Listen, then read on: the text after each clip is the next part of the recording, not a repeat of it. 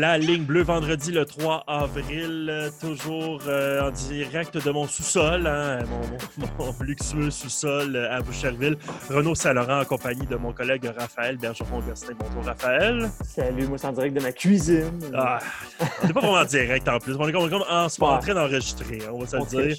Et on triche exactement. Mais avec nous aujourd'hui, on a de la belle visite euh, dans un décor mieux que le nôtre. Euh, Gabriel Chancy, euh, passeur de l'équipe de volleyball le masculin. Bonjour Gabriel. Salut, salut à vous deux. Bonjour. Euh, écoute, on est content de te reparler. Euh, évidemment, on s'est parlé euh, tout au long de l'année. On a gardé contact. On a pris des nouvelles de l'équipe de volleyball masculin. On ne s'est pas reparlé depuis euh, la conclusion quand même décevante, triste. À, toi de la qualifier, cette conclusion-là de la saison pour des raisons de santé évidentes, qui est la crise du COVID-19, qui a forcé, pour ceux qui ne le savent pas, l'annulation du championnat canadien de volleyball masculin, de volleyball féminin et de hockey féminin. Donc, nos, nos, nos sports d'équipe n'ont pas eu l'occasion de disputer leur championnat canadien. Mais avant ça, l'équipe de volleyball masculin avait remporté le championnat provincial. Donc, commençons par la, la- la partie heureuse de tout ça. Euh, Gabriel, euh, ra- ramène-nous au début du mois de mars. Ça a l'air d'il y a six mois, un an. Ouais. Mais euh, tu as quand même vécu un week-end fort en émotion lors de cette finale provinciale qui avait lieu au Sepsum entre les Carabins et le Rouge et Or de l'Université Laval. Ouais, ouais, c'était la première fois qu'on pouvait recevoir toute la finale, euh, les deux ou trois matchs euh, au Sepsum. Et puis, euh, je pense pas qu'on aurait pu faire mieux. Euh, deux victoires en trois manches, puis euh, gagner le champion provincial à la maison, c'est quelque chose que je vais jamais oublier. C'était vraiment, vraiment un beau feeling. Et c'était pas juste des victoires. C'est correct d'être humble et tout, mais là, ta carrière est terminée. C'était des bonnes corrections. Puis c'est pas d'être méchant, c'était juste vraiment des matchs à sens unique. Vous aviez joué du volleyball tant le vendredi soir que le samedi en début de soirée. Absolument impeccable. là. Ouais, ben, euh, je pense que tout ce qu'on a fait au, fil de l'année, euh, travailler sur notamment euh, notre force au service et puis sur tout notre jeu en système, puis ce genre de choses-là, ça a vraiment porté fruit. Puis on a aussi minimisé beaucoup nos erreurs pendant ces deux matchs-là. Puis on avait, on jouait contre une équipe de Laval qui se cherchait un petit peu plus. Donc, euh, tout ça mis ensemble, ça a vraiment donné euh, deux matchs qui ont été comme complètement à notre avantage, particulièrement, particulièrement le deuxième. Puis, euh, je pense que c'était vraiment un, un testament à ce qu'on a fait toute l'année. Puis, c'était comme une belle, une belle façon de finir ça. Recommence- commençons par le commencement, c'est-à-dire le vendredi soir, le premier match de cette finale-là. Ouais. Un premier match de série dans le court, le, le- le terrain du centre. Ouais. dans le gymnase trip. Donc, on avait ouvert le gymnase comme ça avait été le cas plus tôt cet hiver lors de cette euh, petite, euh, petit incident avec le toit qui avait Ouais. forcé le match à jouer au centre. Tout le gymnase triple était ouvert à du public. Et ma foi, c'était, je peux pas dire, je ne suis pas un historien des carabins, mais assurément une des plus grandes foules de volleyball de l'histoire du programme. Ouais. Euh, toi, comme joueur, dans cette ambiance absolument démentielle-là, euh, comment tu te sentais le vendredi soir?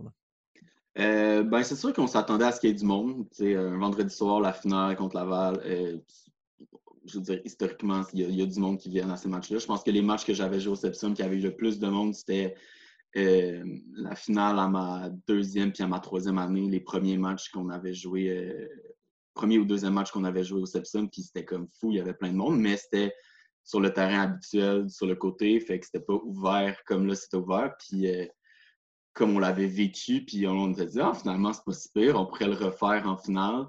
Puis il y a plein de monde, dont vous, qui vous êtes mis à la tâche pour essayer de rendre ça possible. Puis ça a fait comme. On savait qu'on allait jouer sur ce terrain-là, on s'est entraîné sur ce terrain-là pendant euh, les deux semaines qui précédaient la finale. Puis, euh, puis on savait qu'il allait avoir du monde, qu'on est arrivé. euh, Mais en fait, nous, on monte toujours dans le gym pour le premier set du match des filles. Puis là, on a vu à quel point il y avait du monde. Puis moi, je me, je me souviens de me dire, je sais pas si j'ai déjà vu autant de monde, en tout cas pour euh, à- le début du match des filles. tu sais. Des fois, il y a du monde qui arrive pendant le match ou à la fin du match des filles, un peu pour notre match. Puis là, euh, vraiment, il y avait du monde, c'était fou. Puis euh, écoute, l'ambiance que, que ça a mis là-dedans, c'est. L'ambiance d'une finale, je veux dire, tout le monde est un peu sur les nerfs parce que c'est pas mal do or die, tu sais.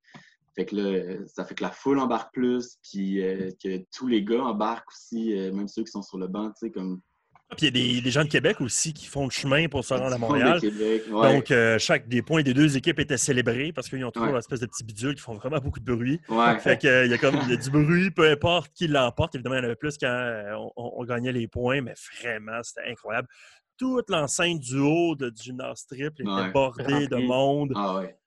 Euh, moi, je ne jouais pas et j'étais comme nerveux. Euh, J'imagine à votre place, ça devait être vraiment, vraiment spectaculaire euh, comme, comme sentiment là, de, à chaque Ouais. point. là. Déjà que c'est un sport où on célèbre fort chaque point. Là, Mhm. vraiment, ça devait être cool. Ah ouais. C'est sûr qu'il y a des petits papillons quand tu commences le match, mais ça s'en va quand même vite parce que l'espèce de business mode se met, tout- se met en marche quand même rapidement. C'est comme, bon, ben, ça reste, un, ça reste euh, du volet, puis ça reste, euh, tu sais, moi, il faut que je garde en tête, euh, tu sais, ma, mes, mes plans de match, si on veut, là, puis tout, euh, tout, mes, tout ce que j'avais en tête que je voulais faire, ben, tu sais, il faut que j'arrive à l'appliquer. Fait que j'essaie de chasser les papillons rapidement, puis que ça, ça commence à, à s'installer rapidement dans le match. Puis je pense qu'on l'a super bien fait, puis ça s'est ça s'est bien géré. Puis à peine, genre, 24 heures plus tard, c'était le deuxième match. Déjà, euh, tu sais, ça s'est passé vraiment vite. C'était au Ouais. Sepsum. Euh, puis on peut dire qu'on a continué le, le- le- le gros travail. tu sais. On, on a continué la domination. Ça s'est bien passé. On a encore remporté les 3-7. Euh, comment vous avez fait pour tu sais, retomber rapidement de vos émotions, vous remettre physiquement, puis redevenir aussi dominant? Est-ce que tu sais, c'est un petit peu que Laval aussi, c'est euh, c'est- moins bien remis de la défaite de la veille? Est-ce que c'est nous qui avons vraiment été en mesure de, de laisser ça de côté et de recommencer? Parce que ça se passe vite. Tout ça, c'est un gros mix d'émotions. Mais nous, Ouais. on l'a très, très, très bien géré. Ouais. Mais je pense que l'aspect principal, mais en tout cas pour moi, parce que ça faisait longtemps, ça fait longtemps que je suis dans l'équipe, c'est que euh, quand tu es familier avec euh, Laval puis le Rougeur, tu sais que c'est une équipe qui a tendance à rebondir. C'est pas une équipe qui, euh, dans, dans les, mettons, 20 dernières années, se sont fait bat- battre deux matchs de suite souvent, tu sais. Quand tu pars avec l'idée que l'équipe contre qui tu vas jouer va revenir fort, ben toi, tu veux revenir encore plus fort, tu sais. Tu veux comme... On n'avait pas comme idée de se représenter puis de faire la même chose que vendredi soir. On n'avait pas comme idée de faire la même chose que les trois derniers matchs. Euh, puis de prendre pour acquis que ça allait se passer comme ça s'est passé de- pendant, pendant l'année parce qu'on les a dominés pas mal cette année. Fait quand tu prends pas ça pour acquis, mais tu embarques dans le match avec autant d'intensité, sinon plus que la veille. Puis je pense que c'est ça qui a fait en sorte que on a mis euh, la pédale dans le plancher pas mal vite. Puis ça coupe peut-être un petit peu les jambes euh, de l'adversaire dans ce Il y en avait de l'intensité. Même le samedi, il y avait peut-être un petit peu moins de gens. Il y avait moins de monde, Les filles mais jouaient à Québec, donc Ouais. il y a des gens qui viennent juste pour le match des filles, là, mais Ouais. il y avait de l'ambiance quand même. Ouais, ouais. Puis je pense que la majorité de l'ambiance, je dirais, oui, c'est sûr que ça nous aide, puis on, on le vit, puis on le sent. Mais tu sais, les 14-15 gars qui sont ensemble, c'est vraiment comme nous qui, qui produisent notre énergie ensemble. Fait que, tu sais, quand on joue puis qu'il n'y a pas de monde, si euh, le match est important puis si le match est, euh, est intense, tu sais, ça va pas, on va pas, on va s'en foutre qu'il y ait du monde ou pas. Mhm, L'important, c'est l'intensité que nous, on amène. Puis là, quand la foule embarque en plus, mais là, c'est c'est double winner. Ah, c'était vraiment incroyable. Évidemment, un match, j'ai rouvert les, les- les statistiques, le fichier statistique pendant qu'on se parlait, parce que je me rappelais pas à quel point. Hey, 15 as contre 1. 15 as au service, quand même assez rare. Ouais. Euh, un, un- un dernier set qui s'est fini 25-12, qui aurait pu, je pense, finir 25-9, euh, dont Ouais. une séquence irrésistible au service d'Alexis Tournier dans les derniers instants, qui a failli se rendre jusqu'au point de match, ou je pense qu'il s'est rendu jusqu'au point de match, mais qui n'a pas fait le, le- le fameux Rendu point. Jusqu'à 23. décisif. Rendu jusqu'à 23 Ouais. avec des services euh, dont celui a le secret, hein, qu'on on aura la chance, euh, heureusement pour nous, de voir pour les prochaines années. Ouais. Euh, et là, Olivier, ton, ton- ton ami de tous les jours, qui arrive en releveur pour le dernier service du match. La Ouais. veille, il m'avait dit qu'il voulait vraiment faire un as sur ce dernier service-là, qu'il avait eu l'occasion de faire la veille, mais qu'il avait raté pour la caméra. Ouais, Je pense que Olivier le dira pas, mais pendant qu'Alexis euh, il était sur sa lancée de service à la fin, je pense que je pense qu'il il espérait euh, un petit peu que d'avoir la chance de rentrer. Ben oui. il un un- lui. Ah un oui, petit non, de c'est soulagement euh, quand Honnêtement, il a manqué. il n'aurait pas pu dessiner de meilleure fin, lui qui arrive pour le dernier service, Ouais. la, dernière, ben, la troisième manche pour le match. Et là, lance un plomb qui euh, devient un, finalement le 15e as du match. Je pense que c'était comme dans le thème. Là, on a tous, ah, euh, je pense que tout le monde dans ce match-là a claqué. Euh, je sais pas si c'était les stats devant toi, mais tout le monde a claqué une coupe d'as. Puis, ah oui, oui. L'autre Parmi ceux qui ont joué, oui, oui, Il rentre, puis il en frappe un autre. Puis c'était comme dans le thème du match, puis ça ne pouvait pas mieux finir. Absolument. Tu en as fait cinq, toi, d'ailleurs, dans ce match-là. Pas mal. quand même le, mentionner. pas vilain. Euh, et oui, donc, évidemment, le, le, le, gymnase triple explose. Championnat provincial, ton deuxième de ta carrière, ouais. et aussi euh, ton premier à la maison. Je pense que c'était le premier à la maison depuis très, très longtemps. Euh, ce sentiment-là devait être vraiment incroyable de finir ça à la maison et surtout euh, le moment incroyable qui, a été de recevoir la médaille des mains de ton papa, Jean-Pierre, euh, qui euh, lui aussi, bon, on en a parlé auparavant, mais à ses derniers tours de piste avec les carabins dans l'organisation. Et c'est pas tout le monde qui a la chance d'avoir un papa qui donne des médailles à la fin de, la finale. c'est ton cas et c'est lui qui t'a donné ta médaille d'or. Un grand moment quand même. Moi, je, moi, je peux le qualifier dans, les top 5 moments depuis avec les carabins. J'imagine que pour toi, ça a été vraiment, vraiment spécial. Ben, c'était pas mal le top 1. Là. oui, oui, oui. C'est difficilement. Ça, ça, tu bats pas ça. Je veux dire, tu peux pas. Euh, on pouvait l'espérer, mais jusqu'au moment où c'est réalisé, c'est pas. Euh, c'est pas, pas concrétisé. Puis euh, le fait qu'on s'en aille en même temps aussi, c'est c'est comme symbolique dans un sens. Puis là, il me donne ma médaille, puis tout, c'était super cute. écoute, la famille n'arrête pas d'en parler, mais c'était vraiment, vraiment quelque chose. Puis je vais m'en souvenir toute ma vie, pas mal sûr que lui aussi. Oh ouais, je pense que c'est la première fois. On sait que ton père Jean-Pierre est extrêmement nerveux pendant les matchs. Il sillonne les, euh, tous les corridors du Sepsum, sauf celui danse pendant un match. Je pense qu'il pourrait aller se cacher dans le sous-sol, il le ferait tellement qu'il est nerveux. Mm-hmm. Mais là, vous étiez en contrôle quand même. Je pense que la troisième manche, c'est à peu près la seule fois de ma vie que je l'ai vu comme, comme simili-calme, genre ouais, tendu. ouais. Je pense qu'à un moment donné, euh, comme 23-9, il a compris que ça allait probablement gagner. Là. Mm-hmm. Euh, ben, tant mieux. Euh, puis il va être évidemment extrêmement content. On sait, très fier de toi et tout.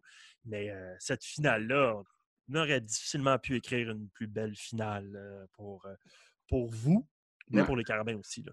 En effet. En effet. Je pense que c'était un super beau scénario. Puis bon, c'est sûr que ça ne s'est pas euh, fait à cause de l'annulation du Canadien, mais on allait rejouer contre Laval euh, au Canadien si on les rejouait. Puis je pense que la manière dont ça s'est fini euh, en finale provinciale, c'était comme on était sur une bonne lancée contre Laval en plus, fait que ça, ça, ça augurait bien, mettons. Fait Exactement. On était, confiants, ça allait bien, puis on était comme prêt à mettre la même intensité à Winnipeg. Fait que dans tous les scénarios possibles, c'était vraiment la meilleure façon de finir euh, le professeur. C'est ça, parce que tu sais, habituellement, euh, les, équipes de même division ne vont pas s'affronter en première ronde du championnat canadien. Mais là, je pense que c'est depuis cette année, c'était une nouvelle euh, mm-hmm. règle pour dire bon, si c'est ce que le classement fait, faisons-le, jouons comme ça. Donc là, vous affrontiez Laval en première ronde. Puis je vois comment, tu sais, il y a toujours deux scénarios. Tu sais, c'est un petit peu des clichés du sport dans ce temps-là, mais de dire, on va-tu les prendre à la légère ou finalement, on vient de, on vient de gagner deux matchs puis ça va se poursuivre.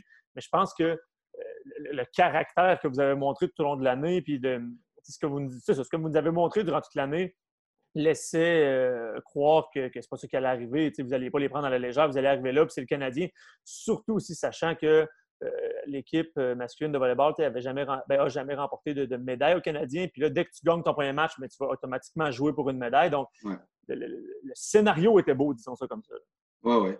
Euh, non, c'est sûr. Puis, je pense que, comme je vous ai dit, on n'avait pas, entre les deux matchs de la finale, on n'avait aucune intention de les prendre à la légère. Puis, ça n'allait pas, ça pas se passer autrement à Winnipeg. On n'allait pas changer notre, notre façon de voir les choses. Mm-hmm. Moi, quand j'ai appris personnellement le, le seeding du Canadien, j'étais comme ambivalent. Je ne savais pas trop quoi en penser parce que quand tu rejoues une équipe contre qui tu joues souvent, et puis là, dans le contexte où tu as battu cette équipe-là, on les avait battus, je pense, euh, quatre ou cinq matchs de suite. Euh, c'est comme dans ma. Je ne savais pas comment le voir. je me disais, ah, c'est peut-être un peu comme eux, eux c'est comme leur chance, mettons, de rejouer contre nous, ils nous connaissent bien. Puis là, c'est en territoire neutre, c'est pas ni chez nous ni chez eux, c'est comme un contexte autre qu'on n'est pas familier. Fait que moi, j'étais comme ambivalent. Puis après ça, quelques heures plus tard, j'étais comme, OK, c'est bon, je compte Laval, on va juste jouer. C'est OK, ça.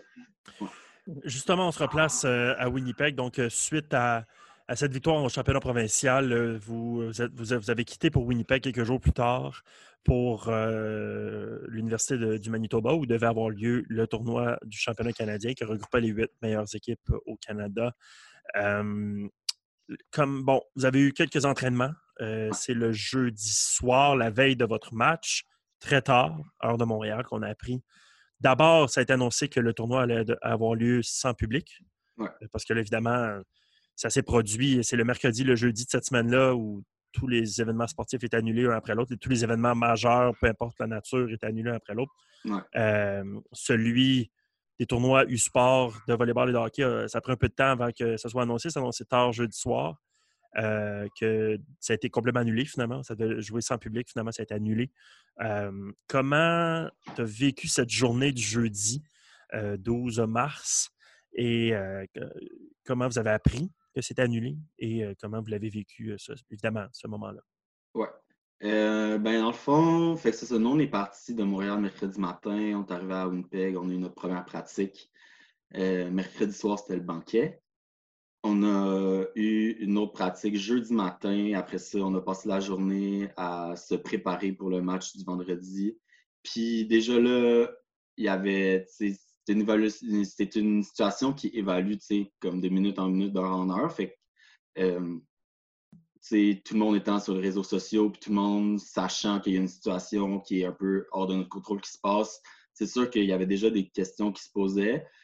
Puis, euh, on entendait par exemple, euh, ah, il y a un premier cas, euh, je sais pas, à l'Université McGill. Puis là, après ça, ça a été euh, notre deuxième physio qui était supposé partir jeudi soir. Finalement, ne pouvait pas. Elle ne pouvait pas partir parce que l'université avait dit qu'elle ne laissait plus voyager. Oui, elle était dans mon vol, en fait. Elle et moi, on devait quitter en même temps. Puis l'université, finalement, interdisait les, voyages.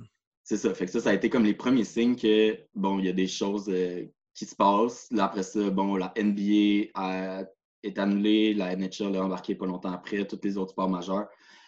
Puis là, on était comme ouf, on va-tu pouvoir jouer? Puis là, on a eu notre euh, meeting d'équipe qui était suite euh, à la rencontre des coachs, à la rencontre que tous les coachs ont le jeudi soir. On a notre meeting. Je sais pas, il devait être à peu près 9 heures. Puis là, à ce moment-là, le tournoi se jouait à huis clos. On a toutes nos informations, comme par exemple quel couleur de match, quelle couleur de champ de match on va porter. Puis là, aussi le nouveau protocole qui est mis en place pour, euh, pour respecter toutes euh, les, consignes de sanitaires, par exemple. Donc euh, là, il ne pouvait pas avoir plus que, je pense, c'était 50 personnes dans le gymnase, mais vu que ce pas possible, c'était comme voici exactement ce qui va se passer. Fait qu'il y avait vraiment un protocole qui avait été mis en place pour que le tournoi puisse avoir lieu.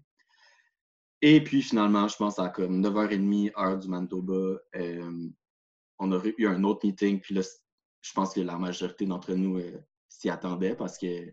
C'était peu de temps après votre premier meeting. Vous avez fini peu, le premier peu, de temps après notre premier meeting. Puis là, on a comme, OK, deuxième meeting, qu'est-ce qu'ils vont, qu'est-ce qu'ils vont rajouter? Qu'est-ce qu'ils n'auraient pas pu nous envoyer par message? Parce que on a un groupe, fait que, on communique là-dessus la plupart du temps. Et puis là, la nouvelle est tombée euh, que le tournoi est annulé. Fait que ça a été comme un, un choc, euh, beaucoup d'émotions dans une seule salle, je te dirais. Euh, je pense que la majorité des équipes l'ont vécu de la même façon, que ce soit volleyball masculin, féminin, au hockey. c'est comme, bang, c'est fini, là. Puis là, c'est comme, c'est fini, puis tu pars, euh, tu repars demain matin parce qu'il faut s'en aller le plus vite possible. Fait que là, très peu de temps pour gérer tout ça, mettons. Beaucoup de, beaucoup de frustration, beaucoup de colère, beaucoup de larmes. Euh, en gros, je te dirais que c'est pas mal ça qui s'est passé. Chaque équipe l'a vécu difficilement. moi, j'étais avec l'équipe de hockey à Charlottetown. Ça n'a pas été facile. Euh, eux, au ont eu la chance, on peut dire ça, de jouer leur match. Bon, ça a été une défaite, mais une défaite en prolongation. On a joué un beau match, mais au moins, après ça, l'entraîneur Isabelle Leclerc disait aux filles euh, au moins, on a eu la chance de jouer. Il y, a, des joueurs ou des joueuses qui n'ont même pas eu la chance de mettre l'équipement pour une dernière fois, comme ça a été ton cas. Ouais bref, tout le monde l'a vécu de sa manière, mais de votre côté, j'ai comme l'impression que cette année, vous étiez. Euh, en tout cas, c'est peut-être moi qui, vois ça de, comme, de cette manière-là, tu pourras me le dire, là, mais tu sais que c'était un petit peu votre année, on pourrait dire. Laval a dominé longtemps volleyball euh, masculin. Là, on venait de euh, les, dominer, on les raffrontait en première ronde. Est-ce que c'était le, feeling qui régnait un petit peu dans, au sein de l'équipe aussi, comme quoi c'était vraiment notre année, puis qu'on s'est fait, je ne vais pas dire voler parce que c'est le, cas pour tout le monde, mais ça fait encore un petit peu plus mal quand tu arrives là en tant que deuxième favori, que tu es bien classé, que tu sais que tu as un bon seeding versus d'autres années que, bon, euh, tu crois en tes chances, mais que, que, tu sais qu'il y a d'autres très, très bonnes équipes. Oui, ben je pense que chaque gars, chaque personne, je pense, le vit un petit peu différemment. Mm. Euh, moi, par exemple, comme c'était la fin de ma carrière, euh, c'était pas c'est pas le championnat canadien, je pense, qui m'a comme le plus euh, affecté. Je pense pas que c'est le fait que j'ai pas. C'est comme oui, j'aurais tout donné pour pouvoir porter l'uniforme une dernière fois, puis jouer un dernier match. Puis c'est sûr que, en plus, on le voyait comme étant, on a une occasion en or là, de, de se prouver au reste euh, du pays. Mais moi, tout, tout, de suite, c'était comme, oh my god, ma carrière est finie. puis euh, je pense qu'il y a beaucoup de finissants, euh, Alexandre Lafontaine dans notre équipe, mais je veux dire, quand on parlait avec les finissantes de l'équipe de volley, par exemple, puis des autres gars des autres équipes qui étaient là à Winnipeg, je pense que les finissants, c'est ce qui nous affectait le plus. C'était comme, ah, c'est fini, genre. Comme, tu ne rejoueras plus jamais euh, pour ce programme-là. Alors qu'il y a peut-être d'autres gars qui, un peu plus jeunes, c'était comme, hey, là, on avait une chance, là. C'est vraiment. Euh, si on voulait pas se projeter plus loin qu'il fallait, mais on était sidé numéro 2. Puis je sais pas, c'est quand la dernière fois qu'on était sidé aussi haut dans un championnat canadien? Il y a des gens qui ont dit que c'était la meilleure équipe de l'histoire du programme de volleyball masculin. Après ça, c'est discutable. Il y a plein de. Oui, oui. Tout à fait discutable, mais. On pourrait débattre que, c'est une des meilleures équipes, une des meilleures éditions, assurément. Oui, mais on a eu le meilleur, euh, je pense, la meilleure fiche. Euh, puis, tu sais, c'est. Ça, ça, c'est, je veux dire, ça veut dire quelque chose, tu sais. Puis là, on avait comme une occasion. Puis, au-delà de ça, mais même l'équipe qui était sidée numéro 7, numéro 8, ça fait mal parce que tu as réussi à te qualifier pour le championnat canadien, puis là, du jour au lendemain, en comme quelques minutes, c'est fini, puis tu peux plus, tu peux plus te prouver, tu sais. Puis euh, je pense que c'est ça qui faisait mal aux gens, c'est que ça, ça a comme été fini, puis il n'y a rien que tu pouvais faire, tu sais. c'est ça qui était décevant. Puis finalement, est-ce que vous avez repris l'avion? Comment ça s'est passé, là, la, suite des choses? Vous l'avez appris, là, je sais que tout le monde voulait comme... Euh, excuse-moi, euh, Raphaël, qui vous l'a appris d'abord, juste sur une parenthèse, qui vous l'a appris? Euh, Jean-Pierre, mon père. Ouais. Ben, dans le fond, tout le coaching staff était là, mais c'est Jean-Pierre qui était notre euh, chef de, délégation, si on veut. OK. Puis, euh, fait que c'est lui qui a break the news. pour répondre à ta question, Raph, fait que là, ce qu'il fallait faire, c'était rentrer à Montréal le plus vite possible, si on veut. Fait que il n'y avait pas de vol en soirée, fait que ça allait au lendemain matin. Fait que là, notre plan, c'était de c'était d'aller à l'aéroport, euh, partir, je pense, vers 8 heures de l'hôtel, aller à l'aéroport, puis d'essayer de, plugger du monde dans des avions pour se rendre à Montréal le plus vite possible. On a eu, on avait, on avait un bon staff, quand euh, Mélanie Desrochers, euh, Jean-Pierre Gazi qui travaillent, puis là, ils ont passé, je sais pas combien de temps à essayer de trouver des places sur un vol, puis finalement, on a, la majorité des gars, on a pu prendre tout le même vol direct pour se rendre à Montréal. Il y en a quelques-uns qui ont dû prendre un vol avec une escale à Toronto, mais tout le monde est arrivé à peu près en même temps euh, à Montréal. Puis, euh, fait qu'il y a eu un bon moment d'attente à l'aéroport parce qu'on partait en après-midi. Mais overall, ça s'est fait comme tous les joueurs, on n'a comme rien eu vraiment à s'occuper. Puis euh, ça s'est fait. je sais qu'ils étaient aussi en, contact avec Manon à Montréal qui essayait de rapatrier le monde d'un peu partout au Canada à Montréal. Puis euh, ça s'est fait euh, quand même smooth pour nous autres. Puis euh, on était bien contents d'être en maison après ça. c'est évident aussi que ça va être content d'être retour à la maison. Puis la déception, je peux comprendre pour en revenir juste rapidement au point que tu disais tantôt. Moi, ce que je trouvais le plus dommage, puis j'ai fait la comparaison aux gens de mon entourage avec les expos 1994, ça a dit que, dont la, participation à la série mondiale a été finalement n'a jamais eu lieu à cause de la grève.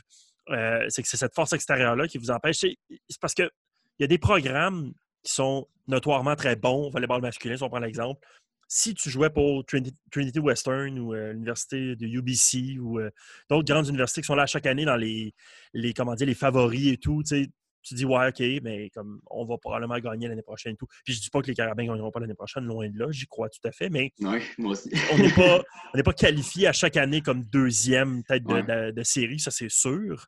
Euh, donc il y avait ça un peu aussi de dire, OK, on n'est pas parmi les programmes qui sont toujours, toujours, toujours dans la conversation pour être dans le top 3 national. on est toujours très bon, mais euh, c'est un autre coche que tu rentres au sommet comme ça.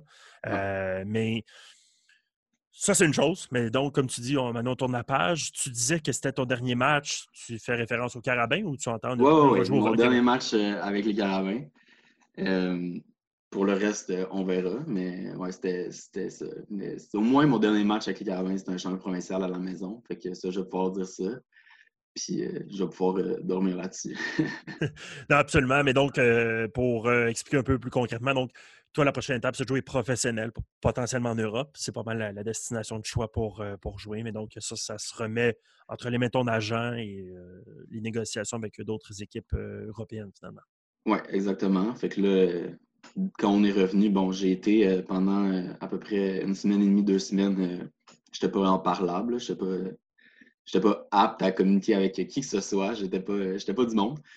Puis je, faisais, je vivais ma petite dépression. Puis là, c'est sûr, là, je suis en contact avec mon agent. Bon, là, il n'y a pas grand-chose euh, qui se passe en ce moment parce que la plupart des saisons pro sont, sont euh, aussi arrêtées en ce moment. Fait que là, euh, je, suis comme plus en période où est-ce que je me je, focus sur finir ma session, puis après ça, on verra. Mais oui, c'est sûr que j'ai encore comme objectif de me trouver un contrat pour l'automne prochain. Puis les chances, euh, parce qu'on ne connaît pas beaucoup aussi euh, au Canada, le, le, volleyball professionnel en Europe, tes chances de te payer une place avec une équipe, de, gagner ta vie avec le volleyball, mettons, pour les prochaines années, est-ce qu'ils sont bonnes? Est-ce que ça ressemble à quoi selon toi? Je sais que ce n'est pas fait en ce moment, ce n'est pas sur pause, mais il devait peut-être avoir des discussions qui étaient débutées ou entamées un petit peu avant. Oui, ben ça dépend parce qu'il y a plusieurs ligues. Euh, il y a plusieurs ligues professionnelles. en Europe, je veux dire, c'est presque une ligue par pays, tu sais. Puis les ligues diffère en, force, en niveau de jeu, en, ce qu'il t'offre en tant que joueur, en tant que salaire, puis tout ça. Fait que euh, je pense qu'il y, a des opportunités pour se tailler, par exemple, une, place dans une ligue un peu moins forte, mais où est-ce que tu peux gagner de l'expérience et jouer plus, ou dans une équipe peut-être un peu plus forte, mais là, être euh, peut-être engagé comme euh, deuxième passeur à la base, puis après ça, voir ce qui se passe, puis le salaire qui vient avec. Euh, il y a beaucoup de joueurs qui gagnent leur vie en jouant au volley. Euh, puis c'est juste, je pense, ça dépend aussi de combien de temps tu donnes pour que ça fonctionne.